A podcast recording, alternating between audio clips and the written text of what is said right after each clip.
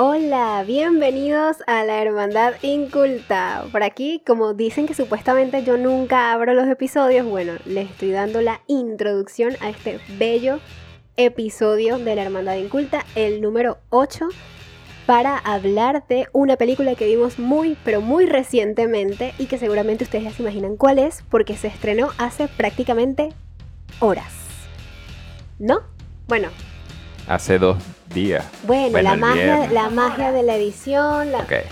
Bueno, igualito siguen siendo horas. si son más de 24. ¿Cierto o falso? Bueno, la magia de la edición. Y por acá le saluda Angie Piso Ore. Por acá Nana Monks is back. El Santana Luis. Y a la muy, muy distancia, arroba M. Laura Santos A. Perfecto. Eh, esta película que estamos diciendo es El Escuadrón Suicida de Suicide Squad.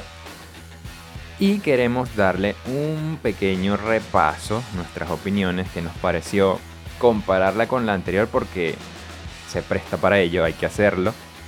Y quizás ver, bueno, cómo se perfila DC Warner con este giro o este enfoque que le quieren dar, ¿no? Me parece que está interesante y bien chévere, ¿no? Bueno, déjenme decirles por acá que no hay, aquí Angélica Ure no es una fanática de DC y en lo particular pues sí, no, no me gustó como la mayoría la, primera entrega de Escuadrón Suicida. Sin embargo, he de decir, yo no esperaba que fuera una obra maestra esta película, aunque sí tenía mis expectativas por ser mm, dirigida por James Gunn, que también dirigió Guardianes de la Galaxia. Pero bueno, esta película, la verdad, me entretuvo bastante. Muchísimo más que la anterior. ¿Qué opinas, Nana? Bueno, ya todo el mundo sabe mi afinidad con los superhéroes y esas cosas, pero tengo que confesar que siempre he dicho que me gusta más DC que Marvel, ¿verdad? Y he de confesar también de que ni, ni, tenía idea de que habían estrenado un Escuadrón Suicida 2, pero me gustó muchísimo, de verdad, me encantó cómo la manejaron, la sátira que se maneja ahí, el humor negro, eso fue como que voló la barda para mí. No sé Mala qué dice, qué opina acerca de eso. O sea, bueno, yo soy la única que no la ha visto porque Exacto estoy pasando una situación complicada por la casa, entonces ya no tengo tiempo de ver las películas que a mí me gustaría. Tengo que adaptarme a lo que le gustaría ver a mi mamá y les digo que Squad no sería una de esas. Pero o sea, de por sí se veía que prometía muchísimo. Algo que yo recuerdo, por ejemplo, que comparo mucho, es la primera vez que vi el tráiler de Suicide Squad o la primera vez que vi el tráiler de El Escuadrón Suicida, que esa es la gran diferencia hay que recordar que no es una secuela per se. O sea, esto es como una especie de, de, borrón y cuenta nueva para DC después de lo que pasó. Y lo primero que, la primera reacción que yo tuve, por ejemplo, con Escuadrón Suicida, la, la 1, por decirlo de alguna manera, fue lo único que me va a gustar aquí es la banda sonora. Va a ser mala, pero la banda sonora va a ser lo máximo. Porque no sé si recuerdan, pero muchas de las canciones son geniales y, son cantadas por, por artistas muy chéveres, o de mis favoritos, está Imagine Dragons, está Panic at Disco, está 21 Pilots, de verdad que la banda sonora de Suicide Squad 1 es lo mejor que tuvo la película. y de aquí, de la segunda parte, una reacción muy distinta porque me parecía que era algo que prometía.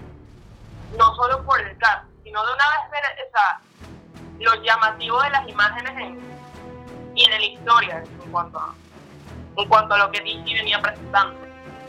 Sí, yo estoy de acuerdo que en cuanto a la primera Escuadrón Suicida, que es dirigida por David Ayer, la banda sonora se destaca, yo la descargué incluso, la tengo, bien interesante como dices, incluso esta estuvo nominada a los Grammys en su momento, tanto la canción que hizo 21 Pilots, Hatens, como otra que se llama Purple Lamborghini, también la nominaron en los Grammys en aquel entonces. Y bueno, lo que también se rescata, por supuesto, de esa es que nos dio a la Harley Quinn de Margot Robbie. Sí, eso sí hay que agradecerlo, ¿no? Y lo bueno es que el personaje ha evolucionado, porque si nos ponemos en esa primera película, era simplemente eh, como que mostrar, exhibirla, ¿sí? Y bueno, ella ha evolucionado para bien. Y en esta película se destaca mucho más. en esta nueva de Suicide Squad de James Gunn. Que como bien dices, ella, eh, la película es, dicho por el mismo director, tanto una secuela, pero a la vez es un reboot, es como un, e, ella, es lo que es. Pero para mí, si tú la ves, yo la destacaría como una secuela. Si te da la intención, yo diría que, que es una secuela, porque no reemplaza a ningún personaje, incluso recupera algunos de la primera y más bien introduce unos nuevos. Entonces yo, la, yo para mí es más una secuela, pero entiendo lo del reboot. Exactamente, de hecho teníamos ese pequeño debate antes de comenzar porque unos la vemos como secuelas, por lo menos Luis y yo la vemos como secuela, y se ve por otro lado como un reboot, que es en el caso de Angélica, y ya veo que tú también. Bueno, yo sí la considero más un reboot, me voy más por ese lado, porque creo que no es imprescindible que veas la primera película para poder comprender esta o para disfrutarla. Sin embargo, bueno, ya mencionaste que no era no es exactamente un reboot, pero tampoco es un remake. Entonces tiene su propia esencia, ¿no? Y ahora volviendo al tema de Harley, me parece que en esta película, en esta versión, brilla mucho más y brilla con luz propia. Y el tema de la hipersexualización del personaje que vimos en la primera película, pues digamos que eh, es importante destacar cómo en esta no es un atractivo sexual como suele verse este tipo de personajes femeninos o como suelen representarlos. En cambio aquí tampoco eh, te está escupiendo a la cara que es empoderamiento femenino ni nada por el estilo. Es algo muy orgánico y me gusta mucho cómo lo lograron. El vestuario, la personalidad, los chistes que ella hace. Eh, es, muy, es muy disfrutable y es muy simpática como suele ser este personaje. Y bueno, Margot Robbie obviamente que lo hace increíble. Y que además también, o sea, su personalidad brilla. Brilla, se ve en cada una de las tomas que le dan y no es como en la anterior que era como que un personaje hecho para hombres, para que esté allí, para que ellos sacien sus gustos visuales, digámoslo de esa manera. Sí, es que de verdad este, este personaje tiene una mejor construcción. Y ahora, María Laura, ¿qué opinas de, de eso? De cómo ha cambiado un poco, cómo ha evolucionado el personaje de Harley Quinn. A mí me parece que, que Harley es básicamente lo que vive una mujer este, o la mayoría voy a decir que en su adolescencia, porque si te das cuenta, en la primera Squad, es, o su vida está básicamente enfocada en el guasón, en su, en y es una persona muy infantil, que dentro de todo, a mí me gustó mucho el personaje de, de, de Harley en la primera, porque me parecía que me parecía que tenía diálogos muy hay de, de esta Harley que, que de verdad me gustaban, pero después de ver, o sea, Aves de Presa, ese, ese tipo de evolución es como básicamente como una mujer pasa de, de tener ese chip de que hay todo lo, todo lo que necesito en mi vida es un hombre a, vamos, yo soy la Kira, manda más aquí, yo soy la dura y toda esa evolución también ha logrado traspasarse a a lo que son las series animadas. En las series animadas de Harley Quinn tienen más o menos o sea, la misma la misma historia y de nuevo hay muchos diálogos en el tráiler porque no la vi, no la he visto, a ver hoy será si puedo. Eran como mucho más divertidos, bueno no divertidos porque a mí no es que mi humor es muy, muy básico, pero eran muy distintos. Se, nota el crecimiento personal demasiado de, de, de Harley Quinn como tal y me parece que Margot Robbie ha hecho papelazo en, las tres películas y hasta ahora. Porque es Margot Robbie, pues Margot Robbie puede hacer todo. Sí, por supuesto. Eh. Incluso una de las cosas que ella también declaró que ella puede hacer este papel todo lo posible hasta que DC y Warner se lo permitan. Ella está feliz de interpretarlo y se le nota, sí. Sí, se le nota que lo disfruta. Sí. Incluso quisiera destacar una de las cosas que también ya se ven en parte de lo de la emancipación que vimos en Aves de Presa, hay una escena inicial cuando ellos están por llegar a esta isla donde tienen que hacer su misión. Ella tiene una chaqueta y atrás se dice, eh, vive rápido, eh, muerte al payaso.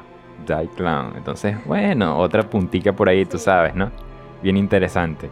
Y en sí, de verdad que el personaje destaca y es uno de los pilares de la película. Junto con, ya podemos mencionar también a eh, Bloodsport, interpretado por Idris Elba, que eh, viene a ser como un... el que reemplaza al Deadshot de Will Smith, ¿sí? Incluso en un principio se buscaba que él lo reemplazara, pero no. Decidieron introducir un nuevo personaje para si en un futuro Will Smith regresa. No lo sé. Pero sí, este Bloodsport se destaca, es bien interesante porque además con todas las licencias que tiene la película, es muy eh, visceral. Incluso es interesante porque el personaje lo, metieron preso por meterle una bala de kriptonita a Superman. Entonces, oye, ya por ahí está muy, muy interesante. te están diciendo que es un peso pesado. Sí, sí, sí, claro. Y aparte es un personaje que en lo particular me gustó mucho, mucho más que el de Will Smith, a mí. ¿Cierto? Y lo genial es que, ok, hablamos bastante de Harley, que ya tiene mucha presencia, pero precisamente no, no opaca al resto de los personajes. Cada uno tiene su propia esencia, cada uno tiene su momento en pantalla, quizás algunos más que otros, pero el punto es que sí se siente que es un equipo, que sí se siente que es un grupo de personajes y no que hay un protagonista que está por encima de todos y los demás están simplemente como un apoyo o un alivio cómico. No, todos tienen su momento y eso me gusta y creo que James Gunn lo entiende muy bien y por eso fue que lo, que lo buscaron y que lo contrataron para la dirección de esta película. A mí me parece que hizo un muy buen trabajo en esta película, de verdad. Y me parece que se podría comparar en la anterior de que, a diferencia, como tú dices, cada quien tiene su momento, cada quien tiene su historia, le dan también como que espacio al, al pasado de cada uno para que nosotros tengamos como que perspectiva del personaje y contexto. A diferencia de la anterior, que como que Will Smith y Harley Quinn eran los protagonistas. Exacto. Y aquí yo quiero mencionar también, eh, ahorita que lo estoy viendo, porque estamos viendo imágenes de la película, a John Cena porque él es uno de los actores que no, no me cae bien. ¿Sí se le puede decir actor? Bueno, no estoy completamente segura si ese es la, mejor, eh, el mejor término, pero bueno, este, esta celebridad, esta celebridad, bueno, lo vimos recientemente en Rápidos y Furiosos, no hizo un gran trabajo que digamos, por no decir otras cosas, pero en esta película yo creo que lo hace bastante bien. Y yo no esperaba siquiera que él como actor ni como personaje, lo que sea que haga, me cayera bien, pero en esta película me gustó mucho su participación. Sí, también creo que no era tan demandante tampoco. Era también un poquito más a lo que él está acostumbrado a hacer en su vida, ¿sabes? La acción y ese tipo de cosas. Sí, sí, pero bueno, ya los que vieron la película, no sé si están viendo esto ya después de haber visto la película, no sé si decir spoilers. Ay, spoilers, eso no me importa. Bueno, bueno, Alerta spoilers. Ah, bueno, María Laura no la ha visto, ciertamente. Bueno, pero el punto es que este, este personaje también tiene su peso dentro de la historia y próximamente, de hecho, va a tener una serie. Mm, ¿En serio? Sí. Que precisamente por eso es la escena post créditos. Eh, incluso esta, la escena post créditos la hicieron ya después del rodaje principal. Eh, digamos que fue un. decidieron de que el personaje de alguna forma estaba interesante y hicieron esto. Porque en un principio, él lo dijo James Gunn. El personaje, uh, no es muy spoiler, pero es bastante spoiler, sí. Pero bueno, va a seguir, ¿no? Ya eso sí está declarado oficialmente y, el Peacemaker va a estar en, una próxima serie. Pero lo interesante acá de los, la elección de los personajes es que James Gunn es fiel a, los cómics porque es una historia muy absurda pero a la vez está bien contada porque te da muchas también viñetas a lo cómic. Hay, hay, hay, hay, algo que está, hay algo que está genial, que utiliza elementos de, del ambiente como para dar títulos de lo que está ocurriendo. Y también darte contexto porque en el montaje también es un poquito rápido. Entonces eso hace que tú no te pierdas entre una historia y otra. Sí, eso yo quería mencionar, que creo que uno de los puntos fuertes de esta película es la cinematografía no sé qué les parece a ustedes. A mí me parece que está muy bien realizada. Y yo quiero traer a colación una de mis escenas favoritas de la película, que es con Harley King, cuando ella logra escapar de cierto lugar donde está atrapada. que de verdad que es una escena muy artística y, y súper bonita. No sé, sentí mucha paz. Claro, porque, porque la escena, vamos a hacer, no sé si esto se catalogue como, como spoiler, pero es gore. O sea, se le puedes... Es gore, pero te le dan una estética y una artística que tú te lo aplaca todo. O sea, tú disfrutas de ver la sangre y la escena que de verdad la tienen que ver, no voy a decir más nada. Sí, porque combina, o sea, tiene esa dualidad que tiene bueno, el que eso personaje. sale en el tráiler, así que... Ah, bueno. Ay, es que, Yo es que bueno, tampoco vi el tráiler, pero Eso es lo que iba a decir. ¿qué iba a decir María Laura? Esa es la escena que a mí me dijo yo debería ver esa película. Por, nada más por el comentario de Harry. Ah, claro. Es que de verdad es, es preciosa eh, esa, esa fotografía, es precioso los efectos que le colocaron. Y bueno, es preciosa Harley, ¿qué les puedo decir? O sea, esta película tiene elementos muy artísticos, pero no deja de ser también un tipo de películas que puede disfrutar todo el mundo y que no es pretenciosa para nada. Eso me encanta, que es una película que este pues logra Yo creo llegar que a es una todos. película que ni siquiera se toma en serio a sí misma, se podría decir. Porque Sí. si te pones a ver, tú desde el principio ves cosas que no tienen sentido y dices, ¿cómo van a hacer esto?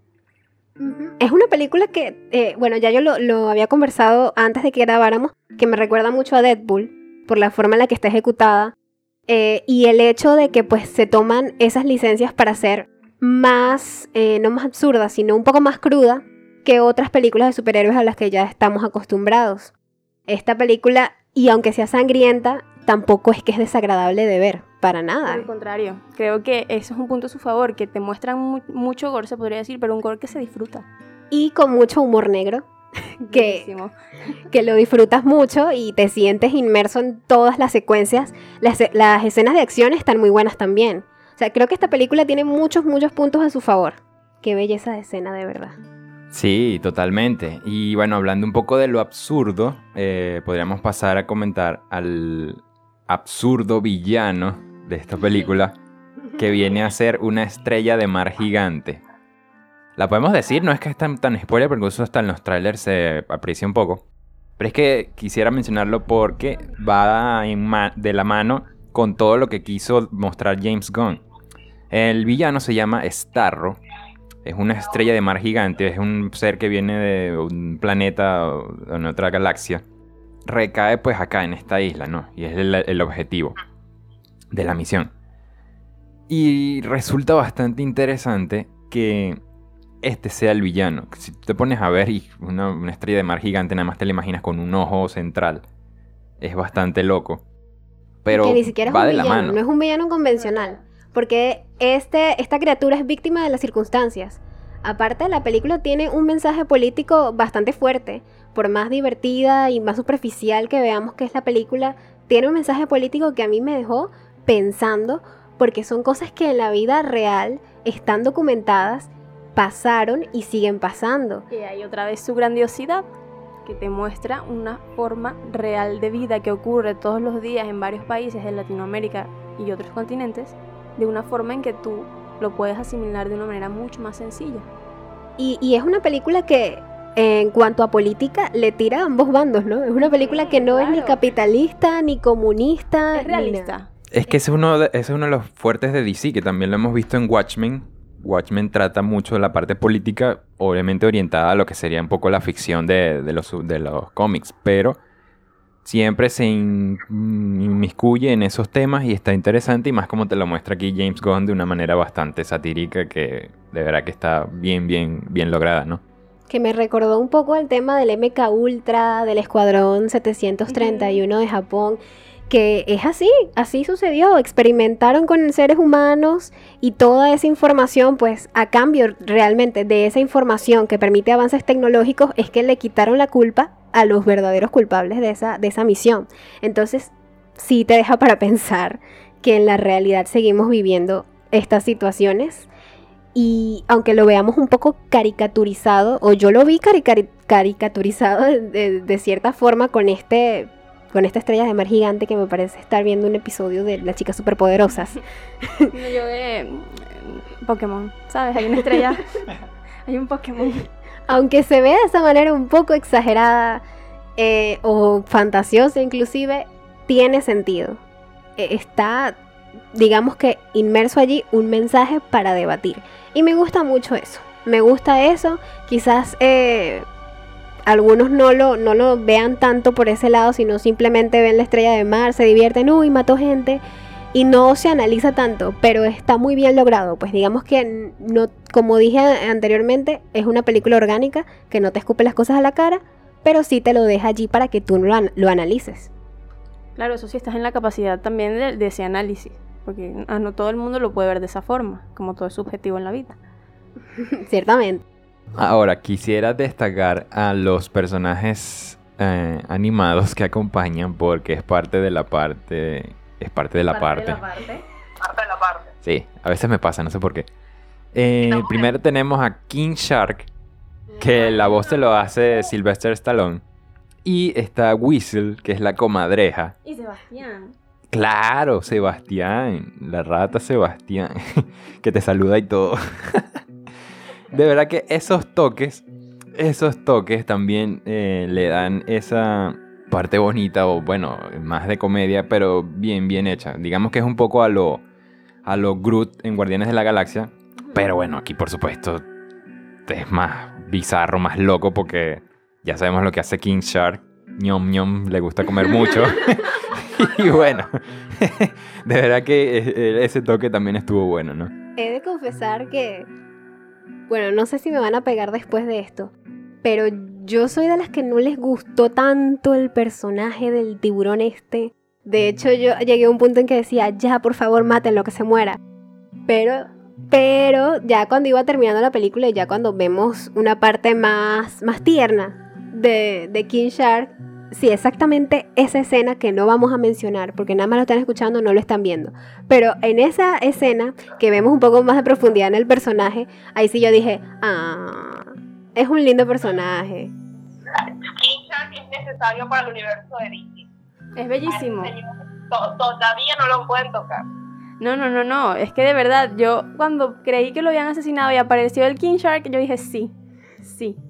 Y saben que a veces resulta un poco incómodo ver animales antropomórficos, pero eh, no me parece incómodo de ver. O sea, la manera en la que está diseñado no me parece incómodo de ver, sinceramente. O sea, si, si no te incomoda ver Shrek, King Shark menos. Shrek es una película animada y se supone que esto es carne y hueso. No te metas con Shrek. Señoras, no es momento de empezar esta guerra. Den esta guerra para después del podcast. Ok. Está bien, está bien. Oigan, pero ajá, no le hemos dado el espacio que se merece a este personaje que estamos viendo, que no recuerdo el nombre precisamente. Polka, polka, Polka Dot Man. Ese mismo, que tiene mommy issues. Sí, muy fuertes. Extremadamente fuertes. A mí me, me gustó mucho. O sea, sí es el alivio cómico de la película, como para reírse un rato de sus problemas con su madre. Pero aparte de divertido, también es como muy tierno. Sí, porque te da esa dualidad, o sea, tú puedes sentir como que, ay, qué lindo, o ay, pobrecito, pero también ten cuidado porque hace lo suyo. Y el pobre Milton. Bueno, es que eh, lo interesante de Polka Dot Estamos Man. contando toda la película aquí, no, hombre. No, pero es que cada personaje, fíjate que es interesante. Lástima que como es un escuadrón suicida, no muchos quedan con vida. Exacto. No es un gran spoiler porque ya la película, el nombre te lo está dando, así que bueno. Pero Polka Dot Man, más allá de sus trastornos, es bastante empático, ¿sí? Y él le gusta, transmitía y pues era bastante cooperativo. Pero bueno, una cosa que quisiera destacar de él es que en cuanto a, bueno, sus poderes es lanzar eh, circulitos de colores. Circulitos de colores. Y eh, él los recarga porque él, él- él- experimentaron con él, pues su madre, y por ahí viene el... el Por eso tiene ese trauma. Claro, entonces él, él se, in- se inflama con estos puntos y eso fue realizado prácticamente, no es CGI. Muy importante. Claro, está retocado porque brillan y tal, pero la parte del maquillaje está bien hecha. Entonces, quisiera destacar que también en cuanto a maquillaje la película es buena y quizás la puedan considerar en los premios porque si ya la primera Suicide Squad ganó un Oscar por maquillaje, oye, aquí creo que también, ¿no? Bueno, por lo de menos hecho, nominarla. Esta película en su mayoría hace uso de efectos prácticos. Parece que James Gunn estaba un poco cansado de, de los efectos por computadora que, a los que estaba sometido en las últimas películas que hizo para Marvel. Y, pero, o sea, se ve realmente que, que está muy bien logrado todos los efectos especiales de manera práctica. Y yo creo que también se merecería una nominación eh, por eso, por esa categoría. Yo creo que sí. Porque aquí viéndolo, o sea, dentro de su estilo, es muy buena, es buenísima. Y otro punto de la, de la película... Otro punto de la película que creo que solo lo mencionamos por encimita. Disculpa María Laura, es que no te escucho bien. Yo tampoco, tranquila, estamos en las mismas. bueno, que otro punto que lo, creo que lo mencionamos por encimita fue eh, la música, la banda sonora. Quizás no es tan, no tiene artistas tan populares o tan sonados como la anterior. Y bueno, yo siento que, de cierta forma abusaron un poco de, de las secuencias musicales pero igual es agradable, o por lo menos desde mi punto de vista, a mí no me molestó el uso de la música, me gustó en, ciertos, en ciertas escenas. ¿Qué les parece a ustedes? No, bueno, si, si vamos a comparar, obviamente la otra es más memorable, pero esta no está mal, o sea, no es que, ah, para mí sería como así, como que, ah, chévere, le va bien, pero no es excepcional. Bueno, yo creo que está mejor utilizada, eso sí, porque eh, en la primera creo que hasta abusaban de la música incluso la, música como que sobrepasaba a lo que estábamos viendo. Parecía un videoclip. Eh, exacto, entonces aquí está mejor incluida en lo que es la trama y por ahí está bien, bien lograda esa parte. Pero sí, en cuanto a la música, el mejor selección el soundtrack de la primera, pero esta está bien, bien implementada. Bueno chicos, ¿tiene algo más que agregar? ¿Qué otros puntos falta por hablar de la película? Lo del acento. Ah, es cierto. Yo quería decir eso, lo que falla. sí, porque ya hablamos maravillas. Le estamos echando flores. Sí. Se supone que esto es una isla, a pesar de que es un país ficticio, pero es una isla en, el Mar Caribe. Dice que está frente de Sudamérica, en el Mar Caribe, ¿no? Algo tipo Cuba. Exacto, algo tipo Cuba. Bueno, se filmó en Panamá y en Puerto Rico. La, la comparación ahí. Se, se filmó en Panamá y Puerto Rico. Colto Maltese se llama este país ficticio. Y bueno, los acentos el de los aquí nativos, por así decirlo, de los ciudadanos, eh, Le falta un poco. sí, es muy raro. A veces ni se les entiende y parecen sones gringos hablando spanglish, una cosa así. Entonces, bueno. Y lo peor es que no son gringos.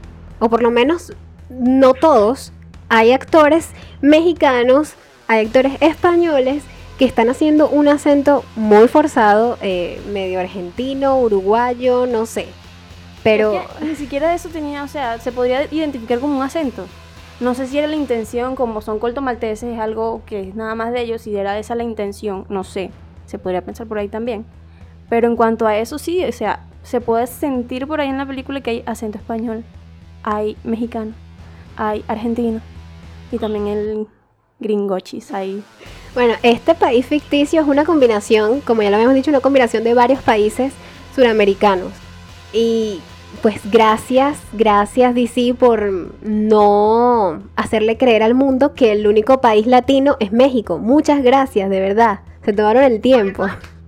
Saben que esa es una de las grandes diferencias entre DC y Marvel, ¿no?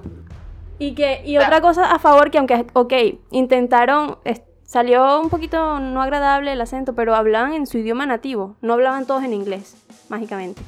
Claro. Oye, muy bueno.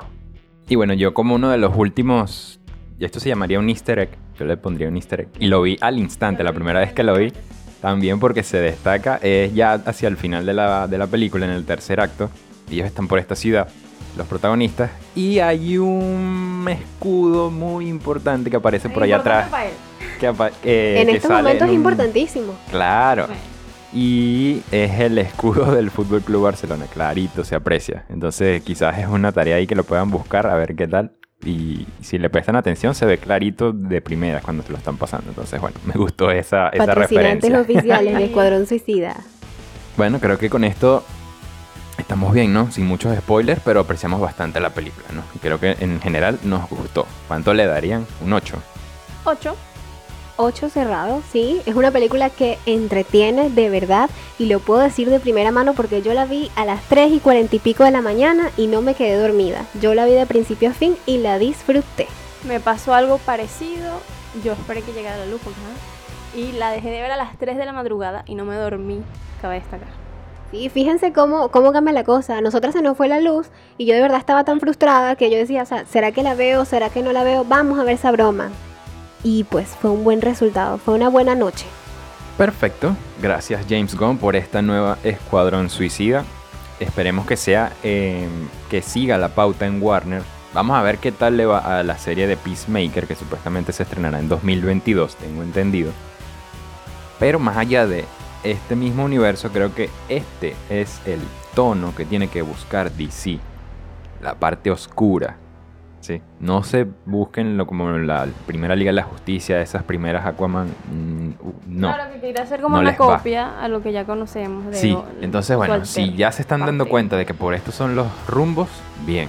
Hay que ver, por supuesto, después cómo le va tanto en crítica, en premiaciones y algo en taquilla para ver si, bueno, si eso también les da el impulso a seguir por esta, por este o, camino. o si lo ven igual que nosotros, porque nosotros tenemos unas cosas, porque tomando en cuenta lo del hombre invisible.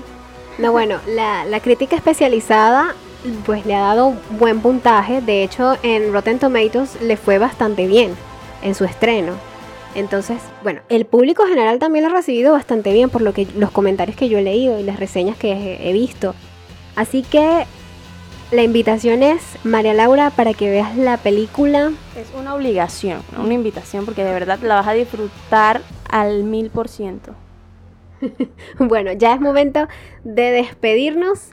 Eh, ya yo dije hola, ya yo saludé, ahora le toca a uno de ustedes despedir. Bueno, gracias por escuchar a La Hermandad Inculta en su octavo episodio de la tercera temporada. En este pequeño resumen, recuento nuestras apreciaciones de Suicide Squad. Somos arroba La Hermandad Inculta en Instagram, LH Inculta en Twitter, en las plataformas de audio como Anchor, Spotify, Google Podcast, en el canal de YouTube La Hermandad Inculta. Y nosotros somos arroba El Santana Luis, Arroba Angie Piso Ore. Arroba Nanamonks. Y arroba M Laura Santana. una producción de Enigmas Producciones, que desciframos lo que imaginas. Y lo que no también. Y para seguir descifrando los próximos estrenos de James Gunn o de quien venga, pues hasta el próximo episodio, ¿no? Bye bye, coman frutas y verduras. Cuídense el dulce. Incultos, damos por finalizada la ceremonia de hoy. Pero la próxima semana no dudes en unirte, que en esta fraternidad no discriminamos a nadie. Esto fue La Hermandad Inculta.